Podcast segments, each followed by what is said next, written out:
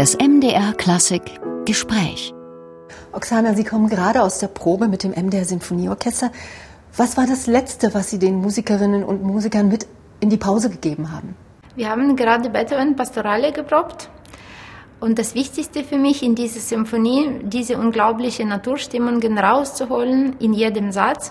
Diese ganze Symphonie ist für mich eine Seelentherapie, ist eine Hommage von der Menschheit an die Mutter Natur weil der Beethoven hat diese Symphonie in so einem Zustand geschrieben, wo er unglaublich geplagt wurde, schon von seiner Krankheit, von, von Problemen mit seinem sozialen Umfeld. Er war gequält von Ängsten um sein Schicksal, auch mit Todesahnung. Und nur die Momente an der Natur haben ihm wieder Harmonie und Geborgenheit geschenkt gehabt. Und alle die Eindrücke hat er in diese Symphonie reingelegt. Und diese Naivität, aber auch Einfachheit, aber auch eine unglaubliche Herzlichkeit ist in jeder Melodie, in jedem Motiv und auch in jedem Satz. Die geheime Sprache der Natur, die wir als Menschen mm, vielleicht in unserer modernen 21. Jahrhundert immer weniger hören, aber wir müssen versuchen, die immer daran zu denken und sozusagen versuchen, diese Message der Natur, der Universum an uns nicht zu verlieren. Heute mehr denn je. Äh, was Sie mir jetzt erzählt haben, reden Sie mit den Musikern auch drüber, ist Ihr Beruf eher eine verbale Vermittlung oder ist es doch eine Zeichensprache mehr? Äh, natürlich ist es mehr eine Zeichensprache und die Musik, ähm, das ist eine Sprache, die eben ohne Worte verständlich ist. Aber manchmal äh, natürlich hilft das, wenn man als Dirigent vor allem vor neuem Orchester steht, kurz zu den Werken etwas sagt, so eine Art Schlüssel gibt und dann durch diese Schlüssel, durch diese gemeinsame Tür öffnen, gehen wir sozusagen, begegnen wir erstmal unsere Reise und dann versuchen wir mm, ganz, ganz vieles zu entdecken und dann äh, präsentieren wir diese Entdeckungen dann schon an unserem Publikum. Sie brauchen ja eine unglaubliche Vorstellungskraft, um aus einer strukturierten Partitur einen Klang herauszuhören. Nun mal abgesehen von Beethovens Sechster, die man vielleicht kennt, aber wie nähern Sie sich zu einer Partitur, so einer strukturierten Form? Äh, das stimmt schon. Als Dirigent, äh, wenn man an neuen Programm arbeitet, meistens spielt man die Werke, die vor Jahrhunderten entstanden sind die Komponisten leben nicht mehr, das heißt, man kann sie kaum äh, noch etwas fragen. Und außerdem existieren schon sehr, sehr viele Einspielungen zu diesen Werken. Aber es wird nicht überzeugend sein, wenn als Dirigent äh, muss man äh, eigene Vorstellung haben. Und mir besonders hilft das immer wieder auf die Werke zu schauen von der Sicht des Komponisten und von Sicht äh, der Epoche, in welche diese Werke entstanden waren. Oder sogar von Sicht äh, des Publikums und des, den Musikern, die sowas zum ersten Mal äh, in der Uraufführung zum Beispiel spielen mussten. Und dann versuche ich natürlich zu wissen, was war davor und was ist danach. Also sozusagen, welche Position hat diese Partitur genau in der Musikentwicklung? Ist das ein, mm, ein Experiment, ein revolutionäres Werk, was sehr vieles bewegt hat? Oder steht das vielleicht viel mehr in einer Tradition? Oder auch beides?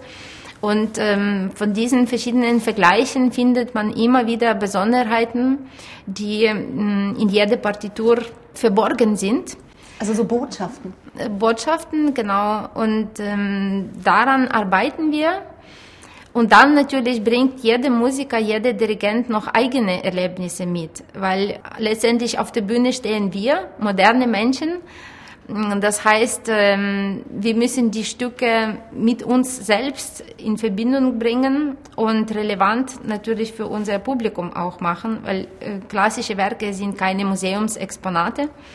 Das heißt, jeder bringt auch noch rein sein eigenes Temperament, seine eigene Emotionalität, Erinnerungen, ja. Also für mich, wenn ich diese Werke dirigiere, natürlich spielen ganz große Rolle meine Bilder, die ich in meinem Leben gehabt habe, also meine Naturerlebnisse mit dazu und äh, davon, also von unserer Probenarbeit sozusagen entsteht unsere besondere Interpretation. Davon profitieren wir dann als Zuhörer. Ich kann mir vorstellen, Oksana, wenn man da vorne am Pult steht, ja, und der Sound eines vollen Orchesters, mitunter sind ja da 120 Instrumente beteiligt, beispielsweise in einer Malersinfonie, bisschen weniger bei Tchaikovsky. Dieser Sound schwappt über sie rüber als Welle. Das zieht einen doch in einen Sog. Aber Sie dürfen ja eigentlich nie die Kontrolle verlieren. Können Sie dennoch genießen? Äh, natürlich, alles zusammen. Als Dirigent äh, muss man sowieso in verschiedenen Modusen gleichzeitig arbeiten.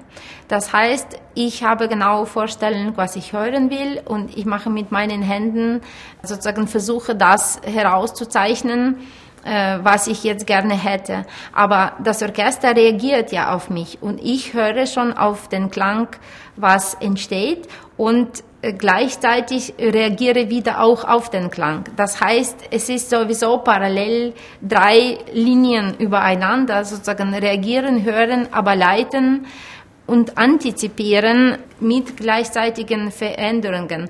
Das ist ein bisschen wie man an Plastik aus weichem Lehm zum Beispiel arbeitet oder so. Also man muss auch gleichzeitig formen und gleichzeitig auch sehen, was entsteht, aber ohne den langen Bogen für das ganze Konzept zu verlieren. Also es ist sehr interessant und natürlich ähm, das schönste Moment ist, wenn wir in einem richtigen Kontakt und in einem richtigen Dialog mit Musiker stehen und es entsteht wirklich dieser gemeinsame Rausch, Klangrausch, in welchen wir alle reinkommen.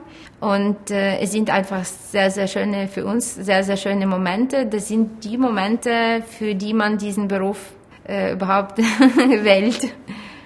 Wie oft gibt es diese Momente? Immer. Also Ach, natürlich immer. in jedem Konzert. Ja, natürlich, das ist ja die Voraussetzung, weil im idealen Fall und in so einem tollen Orchester sowieso jeder wählt diesen Beruf aus einer Leidenschaft, aus einer Berufung, innere Berufung, nicht aus Geldmotivation oder Karrierenmotivation.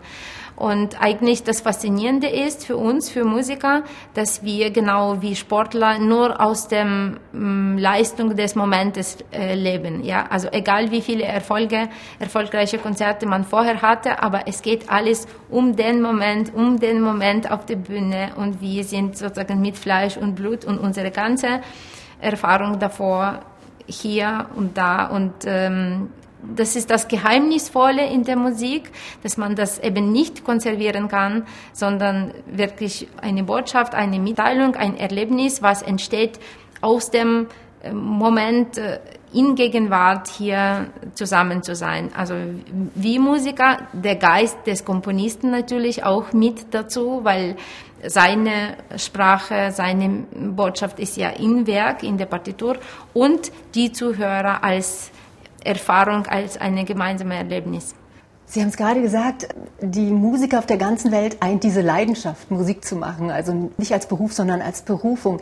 Ihr erstes Engagement war in Odessa.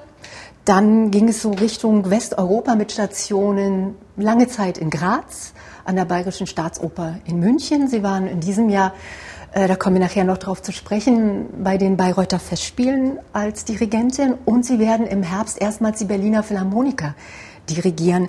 Ähm, haben Sie Unterschiede im Konzertbetrieb zwischen Ost- und Westeuropa wahrgenommen? Es gibt allgemein in Musiktradition schon große Unterschiede zwischen Ost und West. Ich versuche die musikalische Entwicklung in Ukraine auch genauso beeinflussen. Ich bringe meine Erfahrungen von Westeuropa oder internationale Erfahrungen zurück und arbeite auch sehr intensiv an verschiedenen Initiativen in der Ukraine. Also zum Beispiel, ich bin Initiatorin und Gründerin von Jugendorchester der Ukraine, äh, wo wir regelmäßig in vier, fünf verschiedenen Phasen äh, zusammenarbeiten. Ich bin auch Gründerin von Lviv Mozart Festival, was dem Sohn Frank Xaver Mozart gewidmet ist. Äh, ich bin auch Gastdirigentin an der Odessa Nationaloper. Also sozusagen, ich versuche nachzuholen, ich versuche Jugend zu fördern, ich versuche ähm, ein positives Beispiel und auch Ratgeberin sein für viele junge Musiker, die ähm, träumen von einer erfolgreichen Karriere. Und natürlich, ich freue mich sehr, dass ich äh, international viele Einladungen, viele Angebote habe mit sehr tollen Orchestern, Festivals und Opernhäusern zu kooperieren. Das ist für mich ein unglaublicher Traum und auch unglaubliche Bereicherung. Wenn man Sie beobachtet, ähm, jetzt auch in der Probe, ach, Sie strahlen so eine grazile, wir sind so eine grazile, anmutige Erscheinung, ja. auch ähm, wie Sie dirigieren, das sieht aus, Sie könnten auch Tänzerin sein, aber Sie haben sich den Taktstock erwählt. Was war der Impuls? Also das war vielleicht jetzt kurz nur bei der Probe, weil wir zweiten Satz gespielt haben, aber eigentlich es gibt dann auch noch Gewitter und da geht es schon wieder um ganz was anderes. Es geht um andere Energie. Ja, ich habe Taktstock äh, gewählt, weil ich aus einer Musikerfamilie komme und seit meiner Kindheit war mir klar, dass ich äh, Musik auch als Beruf machen will. Und ich bin auch schon in dritter Generation Dirigentin. Mein Opa war der Gründer und Leiter von einem Kirchenchor ähm, in Ukraine und mein Vater auch. Und mich hat ähm, Probenarbeit, ähm, Konzerte, Tournees seit meiner Kindheit fasziniert und überhaupt diese Künstleratmosphäre in unserer Familie. Und dann irgendwann kam ich auf Orchesterklang, auf eigentlich Vinylschallplatten zu Hause und ich war davon unglaublich beeindruckt. Und in unserem Musikcollege durften wir dirigieren lernen und auch äh, Studentenorchester dirigieren. Das hatte ich auch. Und dann irgendwann kam sozusagen Frage von außen, willst du nicht dirigieren als Beruf probieren? Das war für mich sehr überraschend, weil ich keine Frauendirigentinnen kannte. Ich glaube, in ganzer Sowjetunion war nur eine, äh, Veronika Dodarova in Moskau, und das war eher eine absolute Ausnahme. Und als ich davon erfahren habe, dass Frauen äh, dürfen auch in der Hochschule Dirigieren studieren, ähm, bin ich zur Aufnahmeprüfung gegangen, habe das ähm, erfolgreich bestanden und so hat es begonnen mit äh, Dirigierstudium. Es ist ja immer noch eine Männerdomäne, muss man sagen, äh, der Dirigentenberuf. Und diese Vorteile gegenüber Frauen also haben sich natürlich jetzt geändert, aber sie hatten nie äh, Probleme, sie mussten sich nie erklären. Das war auch in der Ukraine, Sie haben in Lviv angefangen zu studieren, nie ein Problem? Gott sei Dank, wir leben in der Zeit, wo das gerade sehr stark in Veränderung ist. Also man kann jetzt nicht mehr sagen, dass Dirigieren eine, eine Männerdomäne ist. Es ist natürlich... Ähm, jetzt nicht, aber als Sie angefangen haben, vor 25 Jahren. Genau. Also ähm, es ist noch überwiegend durch die Tradition und durch die Entwicklungsprozesse, nicht nur in der Kunst, aber auch in unserem sozialen Leben, arbeiten wir immer noch an der Stellung der Frau, vor allem in verschiedenen Berufen. Aber Gott sei Dank, wie gesagt, wir leben gerade in der Zeit, wo es ähm, sehr starke Veränderungen gibt. Als ich den Beruf gewählt habe, natürlich war meine Familie überrascht und sehr, sehr skeptisch, weil, wie gesagt, man keine positive Beispiele bis dahin gesehen hat. Aber trotzdem war mein Wunsch äh, sehr groß und ähm, da ich ähm, bereit war, sozusagen alles in meinem Leben dafür zu machen, dass es klappt, und ich war sogar bereit, ähm, wie kann ich das beschreiben? Ich habe mir gedacht, auch wenn ich, was weiß ich, ein Konzert im Jahr dirigieren darf, trotzdem, das wird für mich dieses Überlebensminimum sein, dass ich ein ganzes Jahr nur für diesen Moment lebe und arbeite. Ja, also vielleicht werde ich dann Musiklehrerin, vielleicht werde ich nur äh, Chorproben leiten dürfen. Aber wenn ich ein Konzert im Jahr für mich organisiere, dann wird das trotzdem mein Traum sein, ja. Und dadurch, dass ich bereit war, so viel dazu zu geben, sozusagen zu warten und zu opfern, glaube ich, äh, nur dadurch hat das geklappt, weil ich hatte jede Möglichkeit genutzt gehabt, jede Möglichkeit Erfahrung zu machen, also mitzuwirken in Studentenprojekten, als Soufflöse in der Oper, als Assistentin, mit Honorar oder ohne. Diese Frage hat mich nie beschäftigt, ja. Also alleine dieses Schritt für Schritt zu gehen, das hat äh, mich alles einfach dazu immer weitergebracht, so dass als ich dann schon als Assistentin bei Kirill Petrenko eingeladen war. Er hat sich meine Biografie angeschaut und er hat gesagt, unglaublich, wie, wie viel haben Sie schon geschafft, äh, wie ist das Ihnen gelungen? Und meine Antwort war, dass ich nie auf Hilfe gehofft habe, sondern immer sozusagen nur auf mich selbst mich verlassen konnte. Und so, äh, so hat das eigentlich funktioniert. 2005 sind Sie dann nach Dresden umgezogen und haben ein Master und ein Aufbaustudium dann dort noch absolviert. Wahrscheinlich war es dann auch noch mal einfacher. Aber spüren Sie ab und an doch, dass männliche Mitbewerber es einfacher hatten oder haben? Mm, man kann darüber nicht spekulieren, glaube ich. Das ist überhaupt falscher Weg. Immer wieder versuchen sozusagen alles nur auf das Problem zu schieben. Äh, ich glaube nicht an Quoten. Ich glaube auch nicht, dass man zu äh, Frauen, also die Frauen besondere Hilfe bekommen müssen oder äh, irgendwie so ein bisschen sozusagen Bonus ähm, haben müssen, weil das wird alles in die falsche Bahn lenken. Ich glaube, dass Frauendirigentinnen genauso wie Männerdirigentinnen äh, gleiche Voraussetzungen und gleiche Anfangsprobleme haben, also sozusagen diese Anfang zu schaffen von Studium in Berufsleben und das nur durch Qualität und nur durch professionelle Voraussetzungen eigentlich mh, wird das eine Normalität werden. Und die Zeiten haben sich ja auch geändert, muss man einfach mal sagen.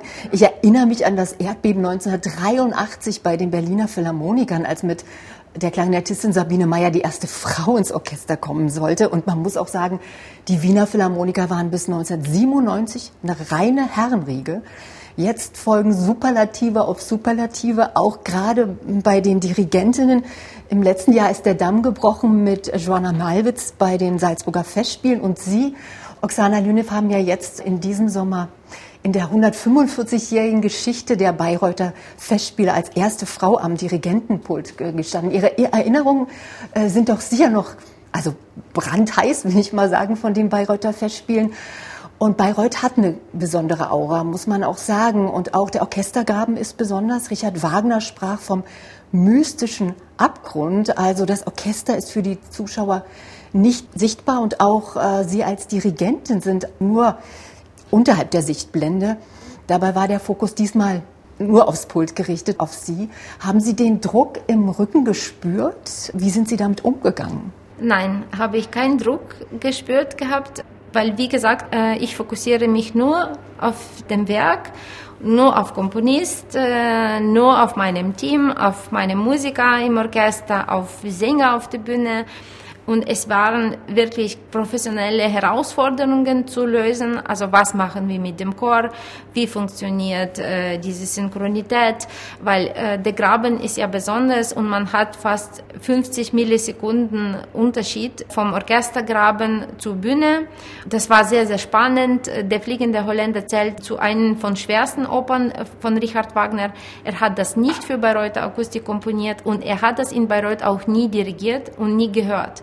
Und wenn wir wissen, dass der Wagner fast 40 Jahre an der Partitur gearbeitet hat, von der Urfassung bis zur späten Fassung, hat er immer wieder Veränderungen vorgenommen. Äh, das hieß für mich, äh, dass im ganzen Studium, in Vorbereitung, äh, konnte man merken, woran liegt ihm in dieser Oper. An alle den Sachen zu arbeiten, war wirklich mein Anliegen. Und wie gesagt, das hat unglaublich Spaß gemacht. Alle sieben Vorstellungen waren sehr, sehr erfolgreich und man hat das gespürt beim Publikum und viele haben danach auch sich zu Wort gemeldet und haben gesagt, dass diese zwei Stunden, 15 äh, Minuten waren wie in einem Zug, äh, sehr dramatisch, sehr kurzweilig vorbei. Das war mein Anliegen und ich freue mich sehr jetzt ähm, hier äh, dieses besondere Programm zu machen, weil und Beethoven und äh, Mendelssohn haben mit Richard Wagner zu tun. Also nicht nur, weil wir jetzt auch weiter mit Meeresstille und glückliche Seefahrt weitermachen, also wir bleiben bei dem Meer, aber auch, weil Richard Wagner und Felix Mendelssohn, das waren zwei Antagonisten und äh, man kann wirklich sagen, dass diese ganze Antisemitismus diese grässliche antisemitische auch Vorwürfe und Traktate sind auch sehr viel aus dem Neid zu Felix Mendelssohn entstanden, weil äh, zur Zeit, als Richard Wagner immer noch Kapellmeister ohne richtige Stelle war oder Korrepetitor an verschiedenen kleinen Häusern, Felix Mendelssohn war zurzeit schon in Leipzig sehr anerkannter Komponist, auch äh, Musikdirektor von Gewandhaus Leipzig. Damals war kaum ein Philharmoniekonzert ohne Werke von Felix Mendelssohn. Und das war auch ein von Gründen, meiner Meinung nach, dass der Richard Wagner irgendwann dann keine Orchesterwerke mehr schrieb, weil er diese Konkurrenz vermeiden wollte und eigentlich sich auf die Bühnenwerke konzentriert hat. Und deswegen, es liegt mir auch besonders am Herzen, diese symphonische Bildsprache, die Felix Mendelssohn noch viel früher als Wagner schon etabliert hat. Und der Beethoven natürlich äh, mit seiner sechsten Symphonie, also Beethoven allgemein war ein von Idolen von Richard Wagner, aber wieder mit äh, seiner pastorale Symphonie hat der Beethoven natürlich auch wieder der, die Tür in die Romantik geöffnet. Sie sind ja sehr mit Ihrer Heimat verbunden. Sie sammeln auch Volkstrachten aus Ihrer Heimat. Sie engagieren sich, das haben Sie vorhin gesagt, für den musikalischen Nachwuchs, indem Sie ein nationales Jugendorchester gegründet haben und jetzt auch im Programm beim MDR Sinfonieorchester und Chor ist ein Werk Ihres Landsmannes Juri Laniuk. Können Sie uns noch was dazu sagen, was Sie damit verbinden mit diesem Stück? Also ich kenne Juri Laniuk persönlich. Äh, ich bin ihm auch sehr, sehr verbunden und das ist ein sehr tolles Stück, ein von meinen Lieblingsstücken in meinem Repertoire, Annunciation. Der Komponist hat sich inspiriert von Matthias Grünewald, von seinem berühmten Altar und Verkündigung Maria. Und ich finde diese Klangskonstellation, die er in diesem Werk geschaffen hat, also mit Solo-Violine, dramatischen Part, das ist praktisch wie eine Monodrama, das ist wie die Stimme der Maria. Und es gibt dann der gemischte Chor dazu die ohne Text, aber mit verschiedenen Vokalen in Verbindung mit Streichorchestern und Juri Laniuk selbst ein Cellist ist und kennt sich perfekt aus mit Möglichkeiten von einem Streichorchester in verschiedenen Effekten diese unglaubliche Licht, Schatten und dramatische, fast äh, starke, mystische auch Bilder schaffen.